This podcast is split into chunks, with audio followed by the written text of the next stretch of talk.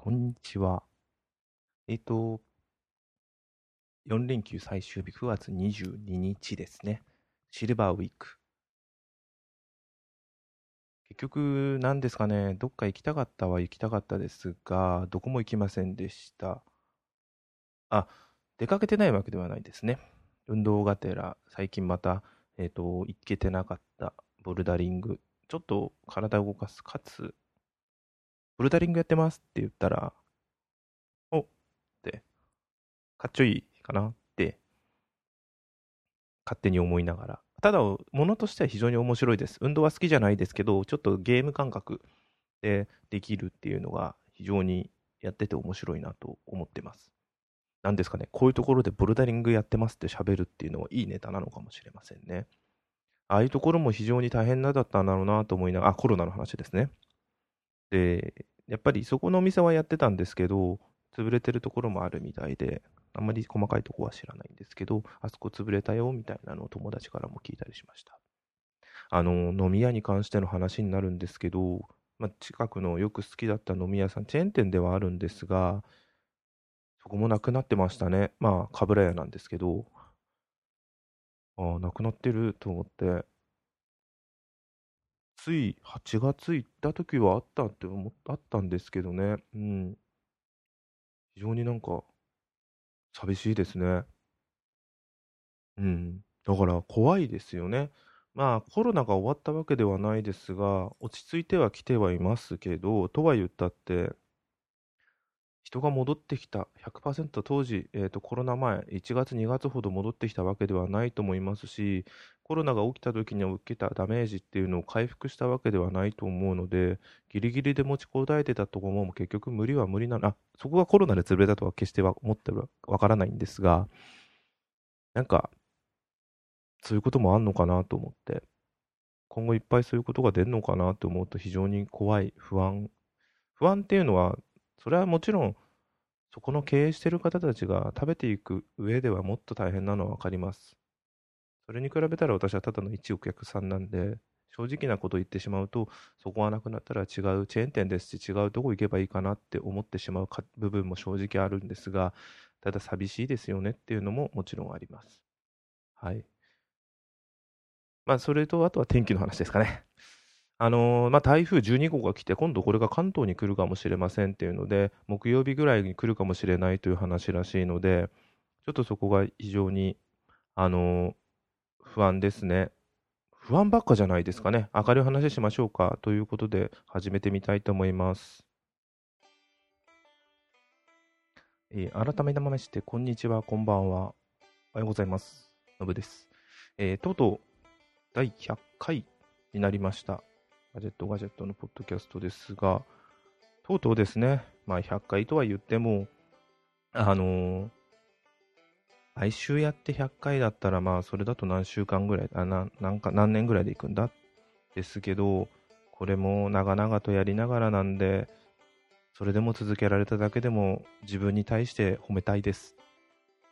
まあそんなくだらないのはいいんですけど、100回ですね。えっと、実際、あの、どのぐらい前だったかな？ちょっとそれ、そうそう、最近ポッドキャスト聞いてないなずっとラジオの方ばっか聞いてんな えっと、調べてみましょう。えー、初回、一番最初、よいしょよいしょすべてのエピソード。すごいっすね。2015年2月なんで、もう5年以上なんですね。5年で、100か。まあ、年に25、ん ?20 回。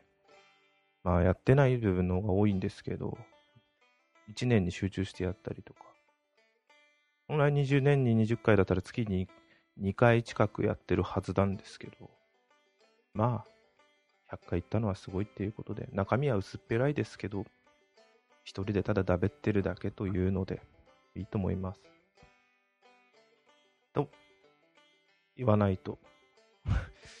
あ、そうか。なんでネガティブになってんだろう。あ、そっか、さっきのカブラヤがなくなったことがへこんでんのかな。あとなんか、いろいろちょっと仕事が忙しくて、すげえこの連休、あと健康診断で、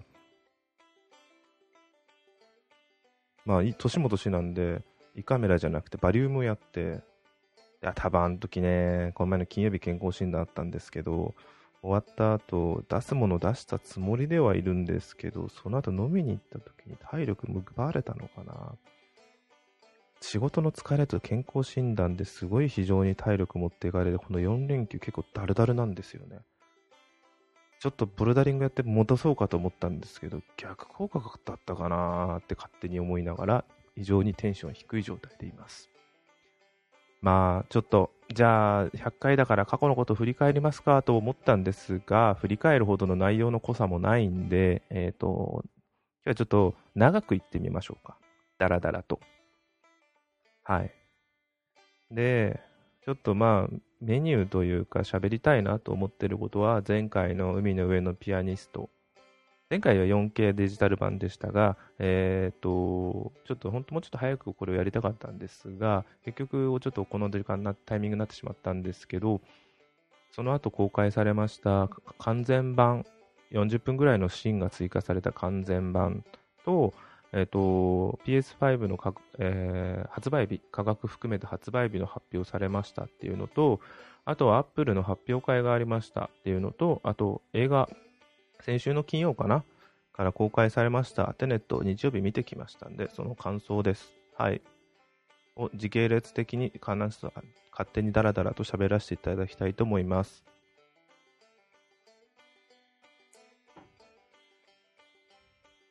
で、えー、あ、その前にそっか、ちゃんとメモったんだ。なんでこれを始めたきっかけかっていうのが、えー、なんでポッドキャストそもそも始めたかですね。えー、確かね、確かあの当時ね、ポッドキャスト、うーん、iPhone はもうだいぶ前に買ったけど、ポッドキャストっていうのに自体にハマってて、あのー、ちょうどもう本当に聞いてたのが、ワンボタンの声ですね。最近ちょっと聞かなくなってしまいましたけど、ポッドキャスト自体も。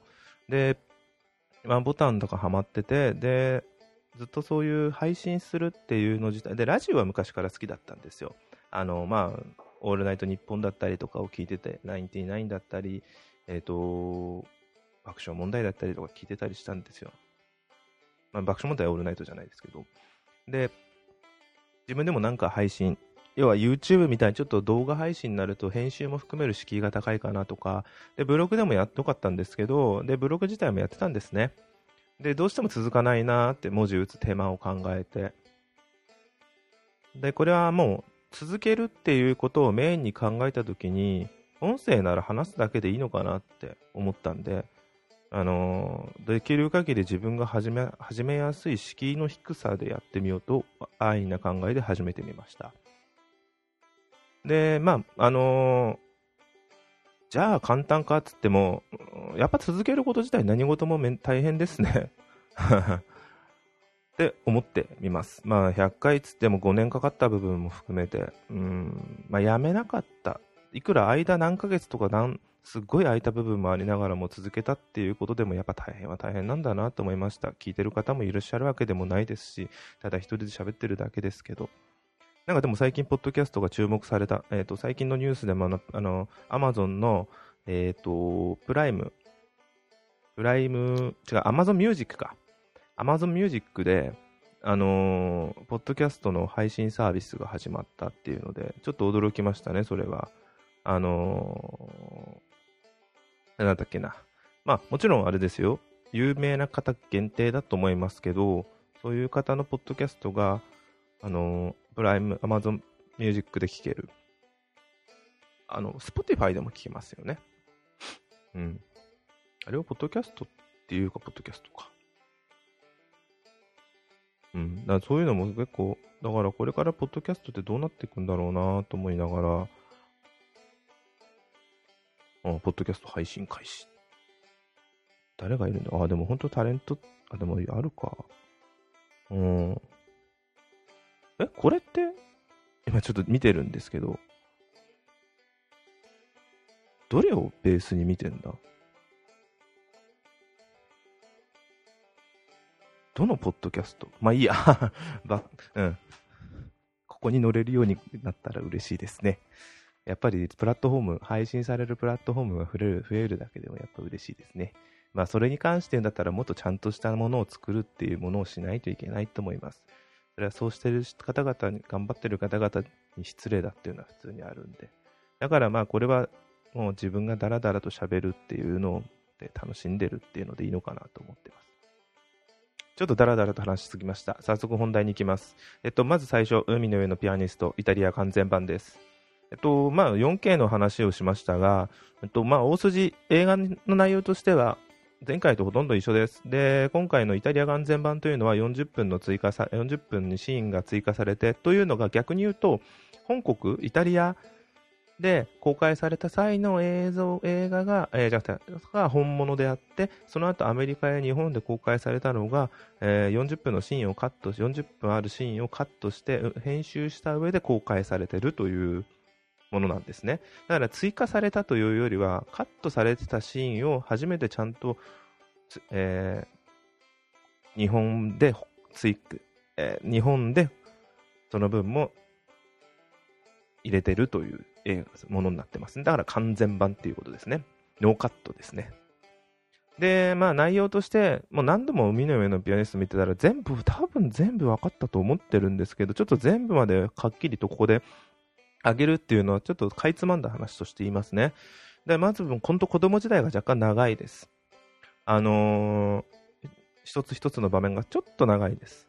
で、オープニングとかでも、あのー、えっ、ー、と、1900のお父さんのマックスが、えー、賭けの話をしてるとか、あとは赤ちゃんの、赤ちゃんの時のおもらししてるシーンの後に、あ、マックスじゃない、マックスは主人公で、あの、トランペットの人だ。間違えた。オープニングで、あのアメリカっていうシーンの時にマックスが賭けの話をしてるんですよ。で、あれ？俺はいたかなと思うんですけど、あの、アメリカっていうシーンの最初の船の上でのシーンで、マックスいつ映ってたっけなって思いながら、で、今回映ってるんでしょ？結構はっきりと分かりやすく。そこで賭けの話をしてるんですね。誰がマアメリカっていうかとか。で、あとは、1900が赤ちゃんの時に、ダニーだ、ダニー、お父さん、ダニーですね。えー、ダニーとみんな他の、あの、下の地下で地下じゃないかな。あの石炭を組んでる人たちが歌を歌うとか。で、あと本当、ちょこちょこっと細かいシーンで言うと、その後も船の中でちょっとやんちゃをしている子供の1900のシーンがあったりとか、あとラストの方でも船のか船から降りるシーンで、みんなから、みんなと別れるシーンもあるんですけど、前は。そこもちょっとシーンが追加されてたり。うん。あとは何かあったかな？もう もっとちゃんとメモってたつもりだったんですけど、全部ちょっとメモが足りてなかったです。今書いてるのはこのメモでした。っていうのも、あのー、すごい重要な追加シーンって、これどっちかというとネガティブな表現になっちゃうんですけど、すごい重要なシーンってなかったなと思ってて、うわ、これなんでカットしちゃったんだよっていうのは正直なかったんですよ。逆に言うとね、うーん、ちょっと追加されてるじゃないや、あることによって、ちょっといいシーンだったと思ったのがおちゃらけすぎてねえかって思ってる部分もあったんですよ。ただね、本来監督、作り側としてそれを入れることによっての映画を作りたかったんなら、本来の映画はこういう映画だったのかなって思うと、すごい見方変わってくんなって思いました。で、なんかね、あのー、まあ、ダニーが死ぬシーンも、あのー、本来は、あそこでダニーが病室で、ダニー、1900がダニーをあんなに笑わせなければダニーは死ななかったって、ちょっと悲しいというかふざけてんのかなって思うシーンなんですけど、確かそのシーンはカットされてるんですよ。なんか、確かにいらないなとは思うんですけど、なんであのシーンを入れたのかって部分を考えたら、よくわからないけど入れたんだったら、ちょっとふざけてんのかなって思う、ふざけつか、あの、ちょっと笑いの部分なのかなと思っちゃったんですよ。だってそのまま受け止めたらすごい1900とかかわいそうなだけじゃないですか。別に1900を殺したとは思わないですよ。1900は子供だから、第二を現金させたいからこそ笑わしたいとかそういうのはあるんですけど、なんか、確かにいらない無駄なシーンだとは思っちゃうんですけどただ最初に作り手はそのシーンを入れたっていう意味って考えると本来作り手が見せたかったものはそこなんだなって思うとそういう一個一個の細かなシーンを見て多速に見えちゃうんですけど必要だったって思うんだったらこの映画って結構ここまで好きになれなかったかもしれないっていうぐらいにちょっと否定的になっちゃったんですよこれ思い出補正もありますけどねもちろん20 25年 ?25 年前か。25年前 ?20 年前 ?25 年前の時の自分と今の自分で20年前か。今の自分を見て、のその差でどんどん思い出で補正されていい映画だと思ってこういうものだって勝手になってた部分でこのシーンはあれ良かったって思いすぎてた部分今そのシーンが実はこうだったじゃああの時このシーンがあっても、こう思ったか、思ってたんでしょうね。ただ、ちょっと、いろいろ思ってしまいました。これは、じゃあ面白かったか。これ、別に完全は面白くなかったですね。だから。これ本当に、あ、つまんないかって言ったら面白いですよ。もうちょっとはっきり言っちゃってましたけど、面白いですよ。ただ、完全版じゃない今までの方の方が私は好きですっていう。あの、インデペンデンスデーでしたっけ？あれもカットされてるシーンを含めたやつがあったありましたけど、あのー、ちょっと狂ったシーン人が廃墟の中にいたりとか、確かにいらないシーンが若干あるんですよ。ああ、カットする理由が本当にそうなのかってな、わからない部分もあらわからなくはない。あまりそういう暗い部分を見せる映画ではないんだろうなっていうとインデペンデンスデーの話ですけど。いやそういう部分を含めて、カットする意味って結構あるんだなと思って。ただ時間を短くしたいだけじゃなくて、もちろんそれもあるだでしょうけど、うん。なんか見てていろいろ思い出し、思いました。あ、でもなんか船長とか、もうちょっとそれぞれの他のキャラの個性が出てるっていうのは良かったですね。あえて言えば。まあ、そんなんでしたね。これ 4K の方のブルーレイとか、ブルーレイか UHD が出たら欲しいなと思うんですけど、それにイタリア完全版は別にいいかなぐらいな感じでした。はい。以上ですか。ね。うん。はい。で、次が、えっ、ー、と、PS5 と思ったんですが、順番でいくと、あ、時系列でいくと、Apple 発表会ですね。間違えました。えっ、と、えっ、と、何日だっけ ?9 月16日ですね。あれ ?9 月16日でいいんですね。の深夜、1時かな、2時ぐらいかに発表されました。えー、あ発表発表発表会がありました。えっと、 Time Fliesでいいのかな？ Time Flies、スペシャルイベント、 Time Flies。これあれだよな。今までだと、あのー、会場でやったりするんですけど、今回は動画配信だよな。うん。で、今回発表されるのっていうのが、なんか iPhone 発表されるんじゃないかっていうのが、いつものじ、ね、あの時期的にはあり得たんですけど、もう事前情報でなかそうでしたもんね。っていうので発表されたのが Apple Watch シリーズ6。で、意外、直前で急に出てきた Apple Watch SE。で、まあ、順当にいった iPad 第8世代、iPad Air。で、サービスとして Apple One。これも急に出ましたね。で、Apple Fitness。これあったかな？前からあったで上で、上から順当に行き、ま、順番に行きますと、Apple Watch シリーズ6。えー、なんだろうな。大きく変わったことって血中酸素がさ、検出できるのが一番じゃないですかね。あと、発表会ではなかったかもしれないですけど、あの、タップティックエンジン、あの、画面を押した時の強さとかっていうのが、これ確か iPhone もなくなっちゃったのかな？もうなぜなくすのかがわからないですけど、いや、わからないもんでもないのかな？まあ、無駄な機能だと思ったんですよね。なくなりましたね。で、それ以外ではもちろん、性能、えっ、ー、と、CPU としての性能は良くなってる。もうほんと普通の大きな、見た目は別に変わらないかな。うん。あとはもう OS の。ああ、充電が20%速くなってるのか。なんだろうな。うーん。血中酸素はいいですけど、そこまで。だったら、SE の方が、廉価版のアプローチ SE の方がシリーズ5の頭脳である S5 システムが入った上でのこっちの方がいいのかなって思うんだよな。うん。いくら？まあ3万円ぐらいかな。まずは入門で買って。でも今の使い方、ちょっとこれちゃんと見てないんで、あ、これ見てみればわかんのかな。 Suica 入ってればこれでいい気がしちゃうんだよないや、今はもう今んとこ全然、あの、必要ないんですけど、Suica 入ってるのかな？ちょっと見てみる。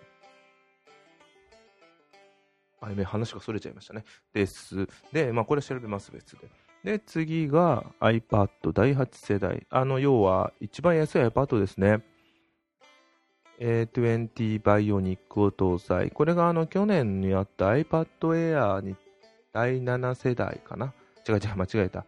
iPad Air、えー、いくつだっけ？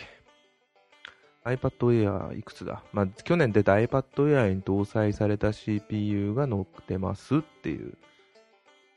中身それがよく変わんないんじゃないかな。見た目も、サイズも一緒で CPU だけ良くなった？だけっつったらダメだけど、値段も、うん。ただ、値段が安いからね。3万超円。これは普通に iPad、見た目はね、あの本ボタンあるがね、あの縁がまだ全然分厚いやつですけど、iPad そもそも性能がいいから十分だよなって思うんだよな。Wi-Fi、最新の Wi-Fi じゃないと思うんだけど、でも全然ありだよな。で、iPad Air。これもう見た目が、えっ、と、大、違うな、2018年の iPad Pro とほとんど見た目一緒になりましたね。2020年だとカメラが2つついてるんで、そこがクワベーツとしてつきやすいですけど、って意味で言うと、インチがちょっと違うぐらいもちろん性能はプロの方が全然いいですけど、とは言っても値段差で2万ぐらい違うのかなって比べたときに、その性能本当にいるって考えたら、エアーでいい。デザインがエアー、プロなんですよね。iPad Pro。で、面白いのが、Face ID がないんですよ。タッチ ID なんですよ。タッチ ID って今まで iPhone だったら、iPhone でも iPad でも、ホームボタンで認識してたのが、えっ、と、起動ボタンって言えばいいのかな？電源ボタンって言えばいいのかな？そこがタッチ ID に変わってってことは、カバーとかどうすんだろうこれ。カバーが、なんか、結構つけにくくなる気がする。そこだけ剥き出しなカバーになるのかなうーん。たださ、これ、逆にプロとか Face ID 搭載している iPhone だったり iPad Pro に比べて、この今のご時世で、マスクしてるのが当たり前になって、まあ日本、海外もそうなってきてんだよね。法律でつけろってみたいになってるから。って考えたときに、結構重要だよね、これ。まあ、あのー、逆に冬になると手袋とかいろいろ問題で、外の話ね。家の中だとマスク、マスクする人はするのかな？家族いたから、いたら。で、それで、マスクして、フェイス ID って効かないじゃないですか。まあ、裏技使えばやるけど、本来、本来効かないもんであるから、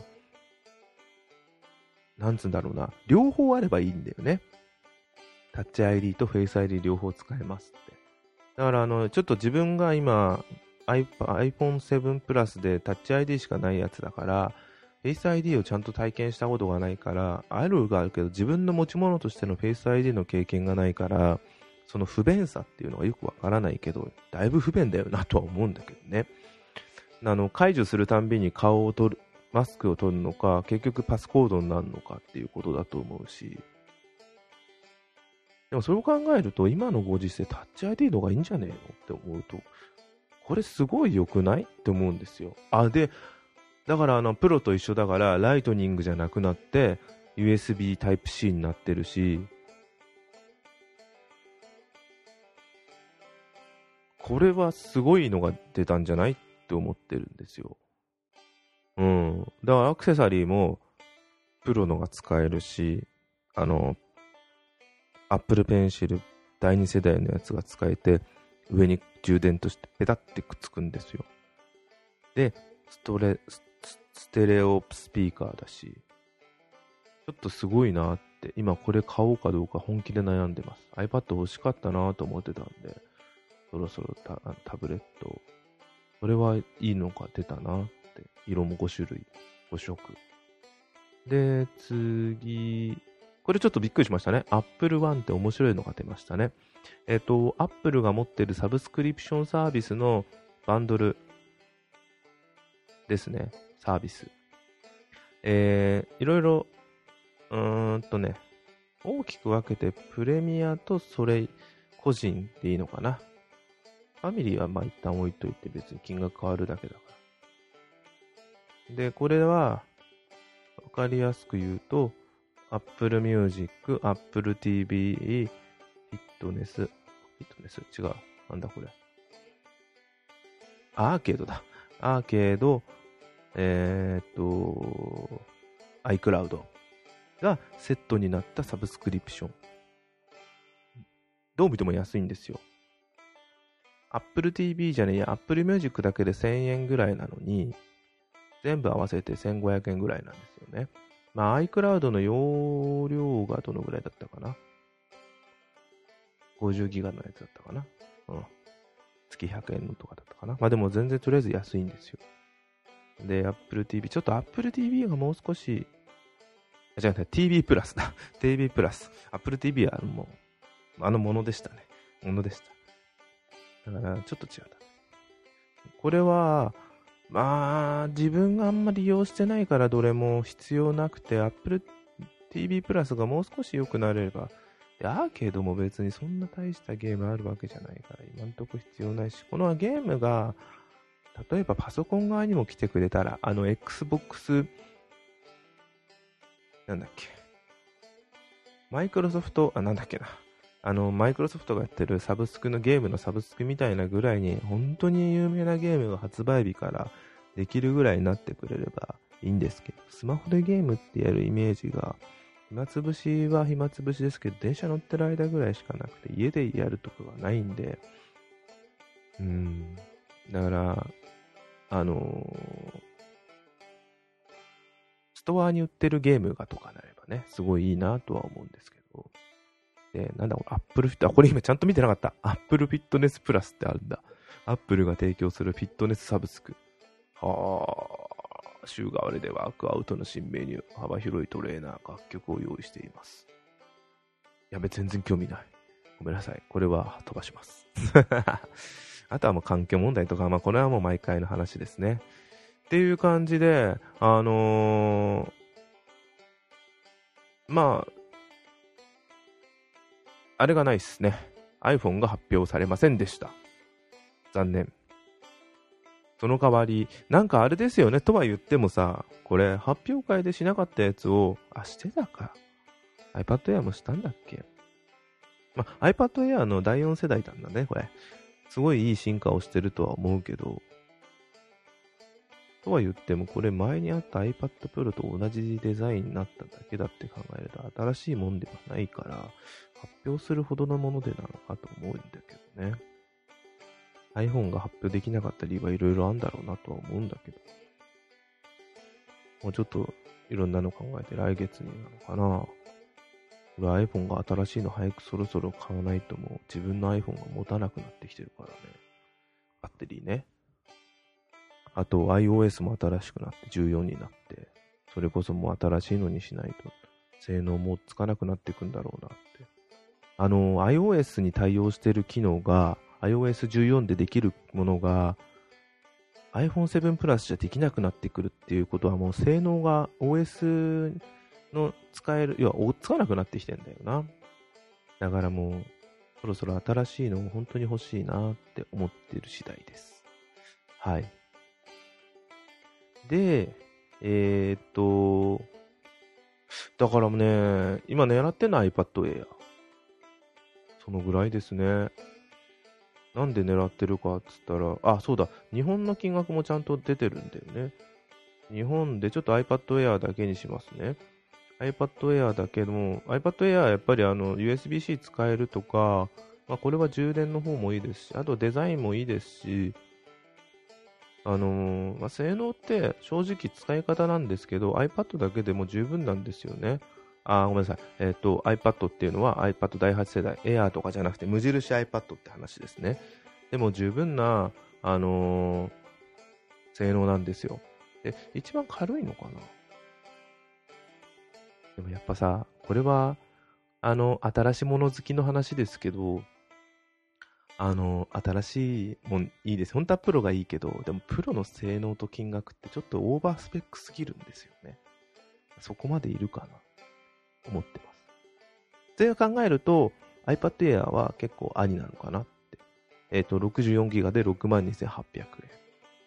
容量だけですね。ただ iPad に容量求めねえよな、とかもいろいろ考えるんですよ。前に iPad 2を持ってたんですよ。本当で世代に世代 iPad ですよね。まだあの時はミニもなかった時代で。32で確か足りたんですよ。なんでかってネットしかしないからね。うん。ネットとあと YouTube 見るだからストリーミングなんですよね。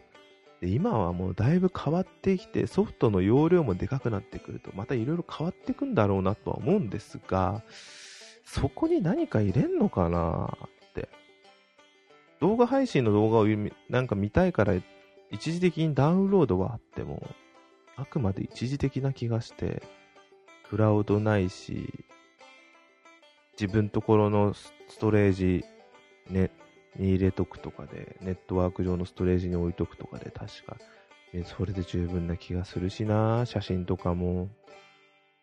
別に iPad で写真撮んねえしな。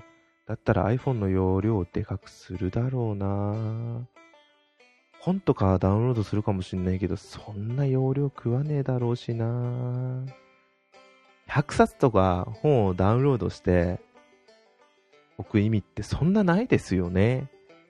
例えば。漫画を見るでも64ギガで十分だよなとかいろいろ考えてます。難しいですね。だからまあとりあえずまだ発売日も明確じゃなくて重確っつって出てるのでいろいろそういうのを考えるのが楽しいもんなんで考えさせていただきます。はい。で、次ですね。よし、今日はちょっと100回ということでいろんなネタで長丁場でダラダラダラ、ちょっとダラダラしすぎてごめんなさい。いっぱい話してみたいなと思ってます。はい。で、次が PS5 だ。えー、っと、やっと発表さ、発表はされてましたね。えー、発売日と価格。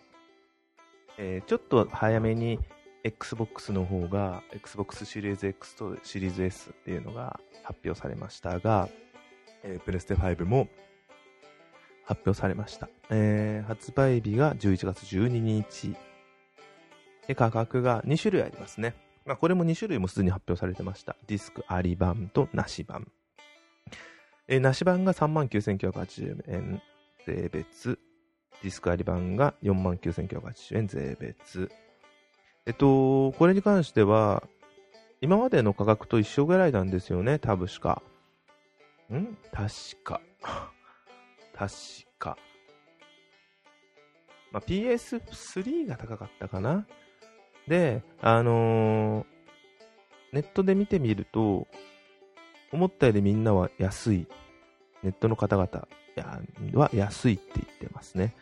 まあ、安い理由はいろいろあるんですが、まあ、単純に性能を見た上でこの金額は安いんじゃねえか。で、その性能比較が、今、あの、パソコンゲームっていうのが結構普通に盛んにあるじゃないですか。で、その盛んになってる状態で、性能っていうのが、あのー、CPU とか GPU、グラフィックの性能とかがこれだあれだって比較しやすくなってて、大体あの、前は本当に独自で全部 CPU とか設計して作ったの今はもうメーカーにとかであった部分を、もちろん前もメーカーにお願いしたのかな。なのが、パソコンに近い CPU の性能、あじゃ CPU 設計になってたりするんで GPU が。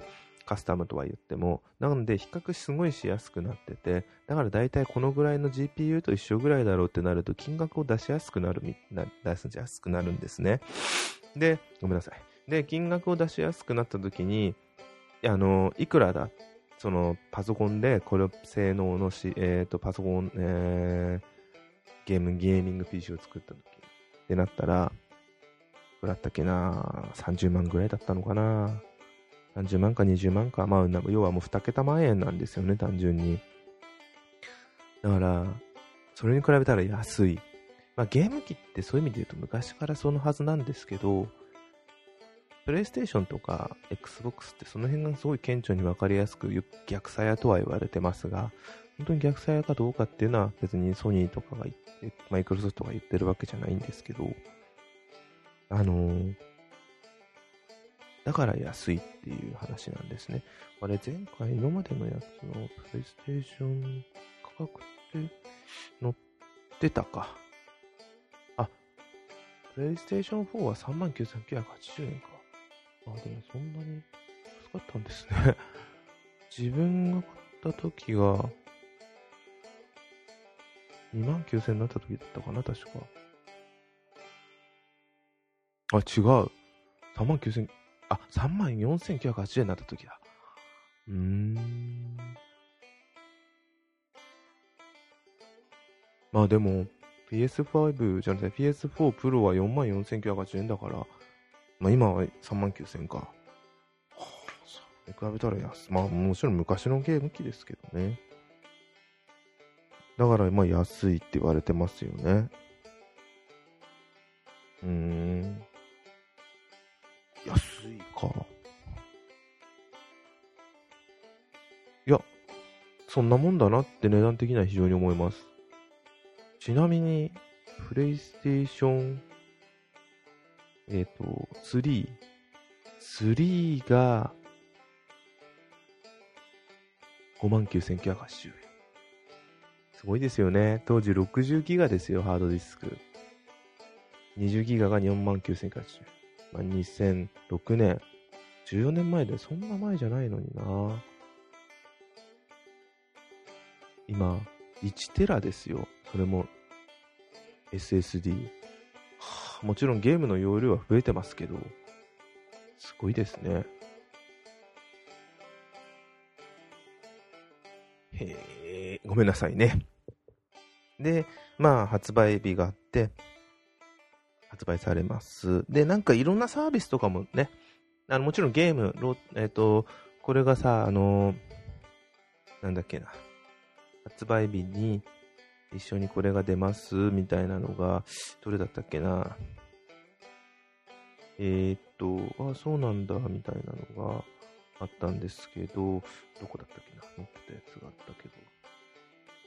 うーん、あ、これ発売日っていうよりも、新たに発表されたゲームですね。で、驚いたのが、ファイナルファンタジー16、16。まあ、発売日が出てなかったんですけど、まさかのファイナルファンタジー。うん。で、自分が意外に驚いたのが、あのー、えー、っとね、あれどこだったっけな。あのー、プレイステーション、あの、プレイステーションプラスに入っている人がプレイステーション5でプレイステーション4のゲームを20本近くできるっていうサービスです。これちょっと面白いなと思いました。うん。これがね、あのー、どこだ、これをね、ゲーム発、何のゲームだったかちゃんと発表されてたんだよな。まあでもね、意外に、あのー、自分が持ってるゲームが多すぎるから、あ、でも持ってるゲームもいっつっても、あ、でも持ってるゲーム多いっつったって、持ってないゲームちょっと分かってないのが、プレステ4のゲームがプレステ5でできるのがどれ、あ、でも99%できるからほぼできるって思った方がいいのか。で、当分、5で出るゲームって4で出ると思うから、デモンズソウルとか違うのかなもちろん FF も違うだろうけど。ただ今直近でやりたいのは、えー、サイバーパンク2077だっけ。あれ、とりあえずプレステ4で出て、はで、持ってる人は5でもできるってやつなんで、まあ、とりあえず4のやつ買おうかなって思ってます。そのぐらいだよなうん。本当にこればっかりって、出なきゃわかんないっすね。今持ってんのは、デカっていうのと、今までのゲーム機で一番デカっていうのと、転売ヤーひどっていうのぐらいですかね。絶対転売ヤー出るの分かってたんですけど、ひどいっすね。ちょっとあれはやりすぎちゃった部分があったみたいで、Amazon で。あれは確かに。10倍はないでしょう。転売に関してはいろんなのすごい見て、ほんとわかんないんですよ。うーん。消費者側としてはなしだと思ってますけど、市場原理してどうなのかよくわかんなくなるんですよね。うーん。ただ、手に入らない人が手に入れるためにああいう人たちがいるんだったらダメだとは思わないんですけど、手に入れられるはずの人がああいう人たちのせいで手に入れられなくなるのはダメだと思うんですよね。マスクの時もそうでしたけど。それってなんか市場が崩壊しちゃう気がしますよね。で、ちょっといろいろそれはちょっと複雑になりすぎるんで、ちょっと一旦ここまでにしときます。プレステ5ってこのぐらいだな、今のところ。情報がなさすぎるし。うん。やりたいゲームも今後いっぱい出るだろうけど、今すぐ自分、私自身は買わないですね。多分。どっちかというと Xbox の方が欲しいです。なんかあの、フォールアウトとか作ってるベゼスタ系のグループ会社、グループの親元、親会社をマイクロソフトが買収した。なんか何千億円で。ってことは、フォールアウトだったり、えー、エルダースクロール、要はスカイリムとか作ったあの会社が、あのゲームが今後、Xbox メインで出るんじゃねえかっていう話が上がってますよね。どうなるかわかんないですけど。もしくは次元 ?1 年間だけ Xbox でしか発売されずに、1年後にプレステで発売されるとか。フォールアウト大好きだから、ちょっとそこの怖いなって思ってます。ただ俺今 Xbox のが欲しいなって思いながらね。まあそんなんですね。でも本当こんなもんだな。ちょっと改めてそこはまとめてみたいと思います。はい。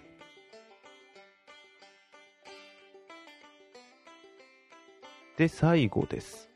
えっ、ー、と、20日、日曜日に見てきました。あの、東方シネマズ6回映画を見に行けば、会員だと1本無料になるっていうのがずっと余ってたんで何を見に行こうかなって。あの、たまたま海の上のピアニストも東方シネマズではやってなかったんでどうしようかな。で、やっと見る映画が決まって見に来ました。えー、クリストファー・ノーラン監督の、えっ、と、テネットですね。コロナ禍で延期にはなりながらも、今回のやっぱり映画業界がダメージを受けた上で、こういう対策映画がどういう風になるんだろうっていうのはすごいあのハリウッドでも世界的にすごい注目されてましたね、ハリウッドを含めた。要はこれが儲かんなかったらやべえぞ、映画業界やべえぞみたいなのも含めて。なんで、その、まあもちろん映画会社は儲けるために、あの、ムーランが配信限定になっちゃいましたよね、映画館のはずが。そういうこともあった上で、こういう映画っていうのが、あの、劇場で公開されるっていうのは素晴らしいことなのかもしれない。私もどっちかというとムーランの子あれば、両方だったらまだよかったんですけどね、映画館であんなに宣伝さしといて、あの、配信限定にしちゃうっていうのは、ちょっと、ちょっと、ちょっと、ちょっと、ちょっと嫌だねなって。で、えー、見てきました。ちょっとこれネタバレ全然含みますながら、ネタバレも含ませながら話させていただきます。えっと、結論から言うと、難しい映画でした。でも、面白い映画でした。あのー、アクションは相変わらずすごいです。ラストに向かってどんどん、え、え、えー、ってなっていくのは、すごかったです。もう一回見てもいいぐらいなのは正直あります。で、あのー、時間なんですね。ちょっとさっきパンフレット見てやっと理解しました。過去にタイムスリップしてんじゃなくて、過去に時間を逆行させて戻ってってんですね、あれ。あ、そういうことと思って、これは難しいと思いました。だから、みんな、同じ時間かけて、1週間前に行きたいです。つったら、1週間前にポーンと飛ぶんじゃなくて、1週間時間かけて1週間前に戻るんですよ。だからみんな逆行してんですね、あれ。歩いてる人たちが。これ難しいわ、と思っちゃった。だから多分そこをいろいろ整理していくとすごい物語の部分が分かりやすくなるんだろうなと思ってます。あまりないですよ。あの、最初の方ってそのシーンが。あの辺が最初のシーンが、うぜえ、いらねえじゃん。もっといっぱいが逆行シーン出してよ。って言えば、それまでなんですけど。最初の方がその辺が分かりにくかっちゃった分かりにくいんですけど、それなのに、ちゃんと意味が途中から出てきた部分の飛行機の、あの飛行機もさ、本物を激突させたらしいとかさ、何あれ？言いたいことはわかるけどさ、CG でやるとお金かかるから本物の飛行機ってさ、いやー、一発 OK じゃん。CG だったら何発でも、何発でもって言ったら、できんのに何やってんだ、変態だなって本当に思いましたよ。うん。いやー、すごかった。だからなんか、ノーラン監督、クリストファー・ノーランって実写派みたいなんですけど、クリストファー・ノーラン監督で今までで CG が一番少ないって言ってたら、少ない映画らしいですね。ちょっとびっくりしました。あのー、だからあの、時間が逆行するんで、話が普通に続いてたところで途中で逆行していく部分があると、ああ、そっか、戻っていくんだ って思うんですよ。そこは面白かったですよ。あ、ここがあった上でそこを通って逆行していくんだっていうのは、面白いこと考えな、こんな頭の中どうなってんだって思いますよ。あのー、インターステラーでも、インセプションでも、ダンケルクでも結構時間を使ってるシーンってあるじゃないですか。まあ、インセプションは夢の中で、えー、っと、まあ、階層に落ちていけば落ちていくほど、その1秒の時間がどんどん長くなっていくっていう、ちょっと面白いあの感覚があって、で、インターステラーは、えー、っと、あれは相対性理論ですよね。その星に行ったら、数秒が何日何か、何日何週間何ヶ月みたいな、そんな恐ろしい話になってたりとか。だから、主人公がまだ若いけど、娘がおばあちゃんになってるとか。で、ダンケルクはちょっと覚えてないんですけど、すごい、ちょっと適当でごめんなさい。1日じゃないな、1時間、1日、1週間とかなんかそのぐらいのペースで3人の主人公をそれぞれ描いてるようなことしてて、最後は同じ場所にたどり着くって面白いことすんなーって思って見てたんですよ。それに対してあんまり違和感がないんですよね。だからなんか、時間っていう感覚がすごい面白いく見せてくれる監督ってでも、そう、難しいんですよ。ただ、難しくても見れる映画を作る人ってすごいなと思いますよ。あの、インターステラーも、インセプションも、どっちも難しいっちゃ難しいんですけど、それでも面白いって思わせるのもや、なんかやっぱ、すげえ監督だなと思います。あの脚本のまま別の人作ったら超小難しくなるか、ただただわけわか、あ、同じか。ただただわけわかんない映画になるだけな気がしちゃうんですよ。あのアクションなんてあんなアクションできないですもん。普通に動いてる人と逆行してる人同士の格闘なんて、あれ、どうやって撮ってんのって思いますよ。超大変なことしてんなって思いましたもん。うん。カット割りとか含めて多分やってんだろうなと思うんですけど、あのシーンはすごかったです。だから、なんだろうな、ストーリーはもちろんなんですけど、そういうとこだけ見ても、超面白いって言ったら面白い。うん。逆行してる方と普通に動いてる方の、なんだろう、逆行と順行でいいのかな。同士で一つのビルを壊すシーンとか、超面白い。うん。ああいうのも、ぜひ。そうだよね。うん。っていうかさ うん。あまあ、ちょっとあの、もう一回機会があればテネット見たいなと思ってます。はい。以上ですかね。ちょっとテネットすごい短くなって、どんどんっていうのもさ、1時間もうちょいで55分なんで1時間経つんですけど、疲れるんですね。こんな喋ってるって。初めてやってみましたけど、ただ喋ってるだらだら。すんごい眠くなってきました。びっくりしました。いや、そんなことねえだろうと思ってたんですけどね。いや、いいんですけど、わー、100回ダメだから、ちょっと気張って、いろいろ喋ってみようと思ったんですけど、なんかただただ長い時間だらだら中身薄いのを喋ってるだけになってしまった部分が否めないですね。喋ってると正直楽しいんですけどね。うん。ちょっと本当、もう少し更新したいなと思いながらできてないのはもういつも通りなんですけど、うん。だからあのー新しいものをやっぱり喋っていきたいなと思いながらも、まあ、ちょっと次回はとか、古いゲーム、古くはないんですけど、去年出た、最近やったゲームで、ファークライニュードーンを買ったんで、それに対してちょっと、感想とか。あ、そうそうそうそう、あれさっき言ったっけ？さっき言ったか。あのー、ね、11月か。あー、と、サイバーパンクも予約したんで、それが今んとこ楽しみですっていうことですかね。あと今すごい悩んでるのが、バックトゥザフューチャーの UHD、えー 4K 発表されたんで、買おうかどうかすごい悩んでます。まあ、急が買う、急いで買う必要はないんで、ちょっと悩みながらそこは。い。以上ですかね。はい。うん、1時間だらーっと喋ってみました。ほんとありがとうございます。疲れる。でも、楽しい。またちょっとこういうことやってもいいかもしんないっす。次はもちろん200。でもその前に150。でもその前に110。でもその前に101。千里の道も一歩からですね。はい。